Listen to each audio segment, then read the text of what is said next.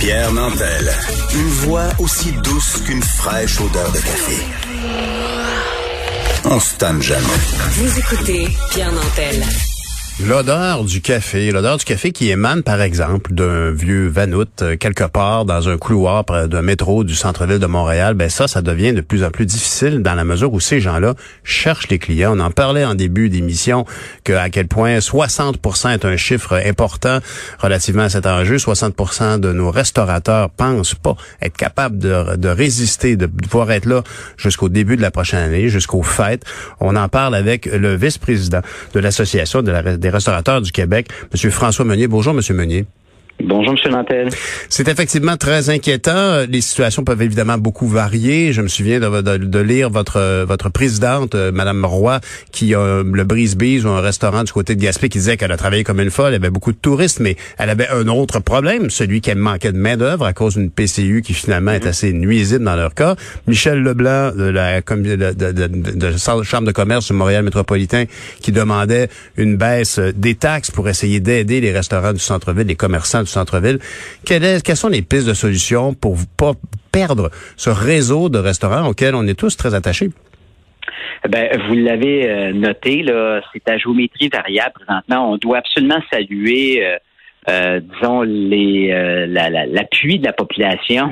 Elle n'avait pas tellement le choix, mettons, qui, qui, a visité les régions du Québec. Alors, il y a des échos extrêmement positifs, non seulement de la Gaspésie, non seulement venant la région de Charlevoix, euh, du Bas-Saint-Laurent, même dans les Laurentides, même du côté euh, euh, des cantons de l'Est, on semble relativement satisfait dans les circonstances. Bien sûr, on n'a pas retrouvé personne 100% des ventes habituelles, mm-hmm. mais disons que le portrait là, qui était plus plus lourd, plus négatif que l'on dressait à la fin du mois de juin, c'est relativement euh, éclairci.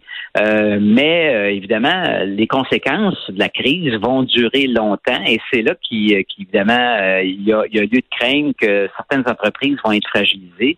Il y a mes collègues de la Fédération canadienne de l'entreprise indépendante qui ont sorti une donnée il y a deux semaines à l'effet qu'il y aurait presque 18 000 entreprises au Québec qui pourraient fermer dans les circonstances. À l'échelle de la restauration, là, on parle d'à peu près 3800 restaurants qui euh, réussiront pas à passer au travers. Alors, c'est certain que euh, oui, on peut penser que tout ça va se régler d'un coup de baguette magique. On pourrait très certainement aussi dire que ah ben de toute façon il y avait trop de restaurants, alors aussi bien que ben, qu'il y ait un certain ménage. Mais non, nous on pense qu'au contraire, euh, il faut il faut prendre les mesures appropriées. Et oui, il y a des mesures à prendre. Dans, le cas de Montréal, vous savez, ça va être encore plus difficile qu'ailleurs. Montréal n'a pas connu euh. Là. Euh, je connais très peu de restaurants qui font euh, présentement plus que 10% de leur chiffre d'affaires. C'est impossible de soutenir cette situation-là avec les coûts de loyer au centre-ville. et rappelons-nous une chose, là, il y a des segments importants de clientèle qui sont complètement disparus.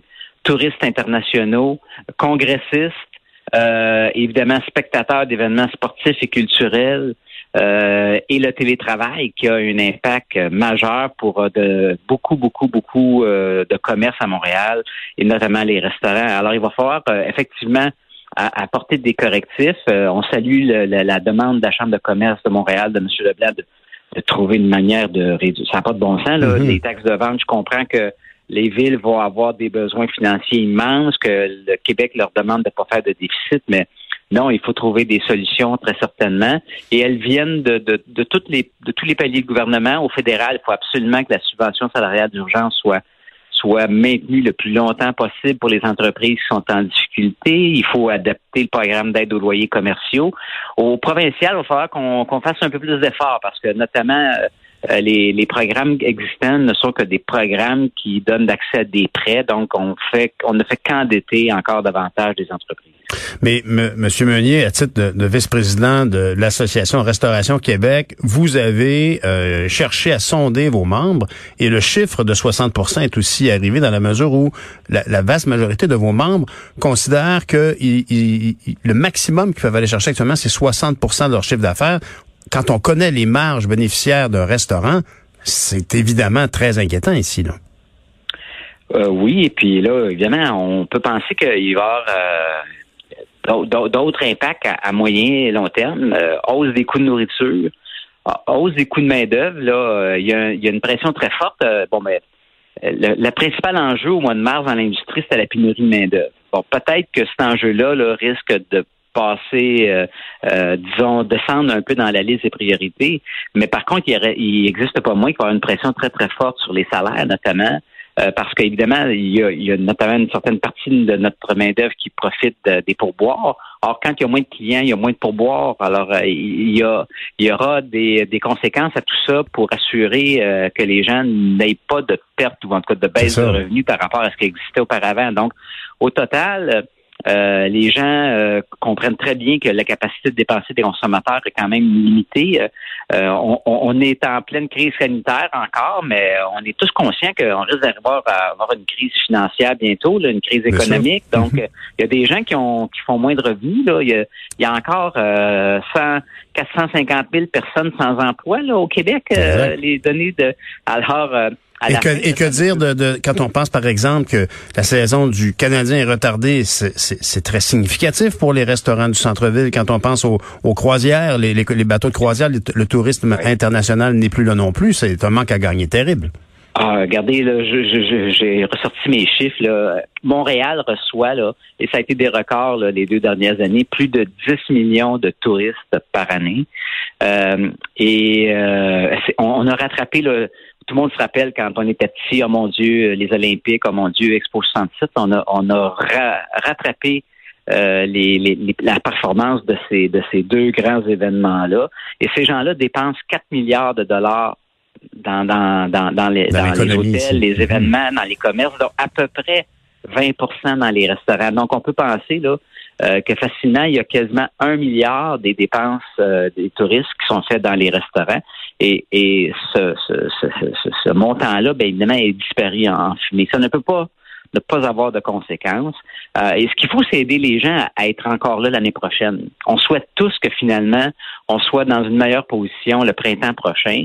Alors aidons les gens à, à être capables de payer leur loyer. Les gens sont prêts à se mettre à l'abri, à comprendre que euh, il y aura peut-être pas de, de, revenus, euh, mais si on, les oblige à, payer leur loyer de 50 000 dollars par mois quand il y a zéro client, puis ils réussissent à faire à peine 10 000 pièces de revenus, euh, ça n'a pas de bon sens. Alors on va voir disparaître énormément de, gens et au-delà des chiffres, c'est des personnes qui sont là, là c'est des personnes qui, en, qui, emploient euh, des, d'autres personnes qui font vivre des familles, c'est des entrepreneurs passionnés. Il y, a, aussi énormément de producteurs agroalimentaires, bioalimentaires du Québec qui sont dépendants de la performance de la restauration qui euh, eux, le marché qu'ils ont développé, c'est pas dans le détail, c'est pas chez Costco, c'est pas chez Walmart, c'est auprès de petits restaurateurs artisans, de chefs propriétaires.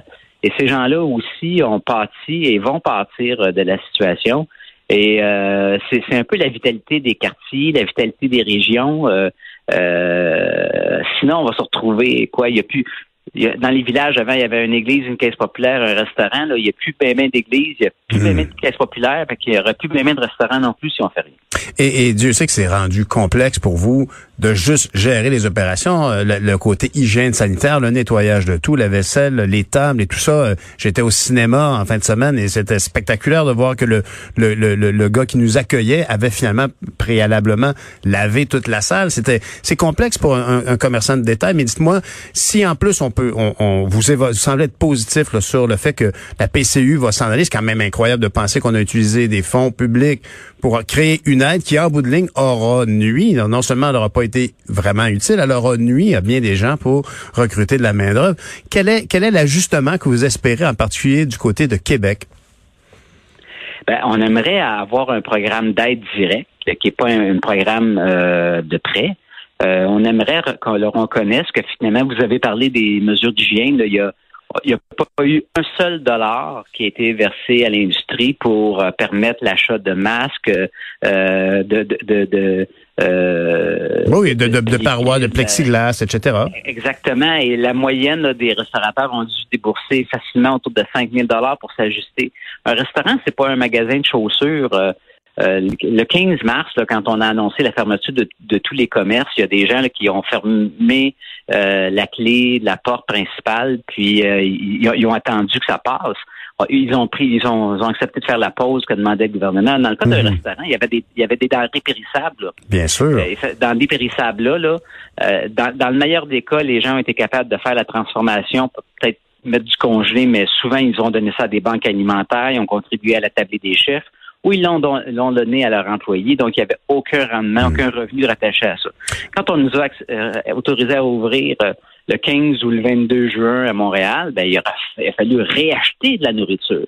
Euh, donc, il y a eu un investissement et on a personne qui a, eu la, la, la, la, la, ben compréhension de, de, les exigences que ça représentait pour notre industrie et on s'attend à avoir une contribution directe. Mais il faudra, si le gouvernement euh, nous dit, regardez, on n'a on pas d'argent, mais il faut à ce moment-là nous donner un peu d'air avec toutes sortes d'assouplissements réglementaires prévus. Il y en avait beaucoup dans le projet de loi 61 qui sont, euh, puis évidemment, vous savez, le projet de loi 61, c'est un, un, paquet de choses, mais il y avait des choses qui, qui étaient positives. Alors, il faut que le gouvernement travaille avec nous à trouver des, des, solutions pour améliorer Monsieur Beunier, juste avant de se laisser, les terrasses ont donc été une, une, forme de poumon là pour accueillir plus de gens dans un contexte plus souple? La fermeture des terrasses, donc, doit certainement inquiéter beaucoup de vos membres de l'Association Restaurant Québec. Euh, regardez, euh, c'est un c'est un incontournable hein, au, Québec. Il va faire froid à un moment donné, puis il va y avoir de la neige. Euh, mm-hmm. Euh, et d'investir dans les choses terrasses à profusion, ça ne pourra pas étirer tant que ça la saison. Hmm.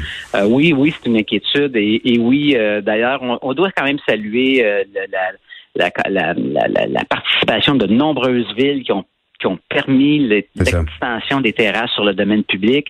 Ça nous permettait un peu de retrouver euh, la capacité d'accueil que l'on perdait là avec le, respect des règles de distanciation physique.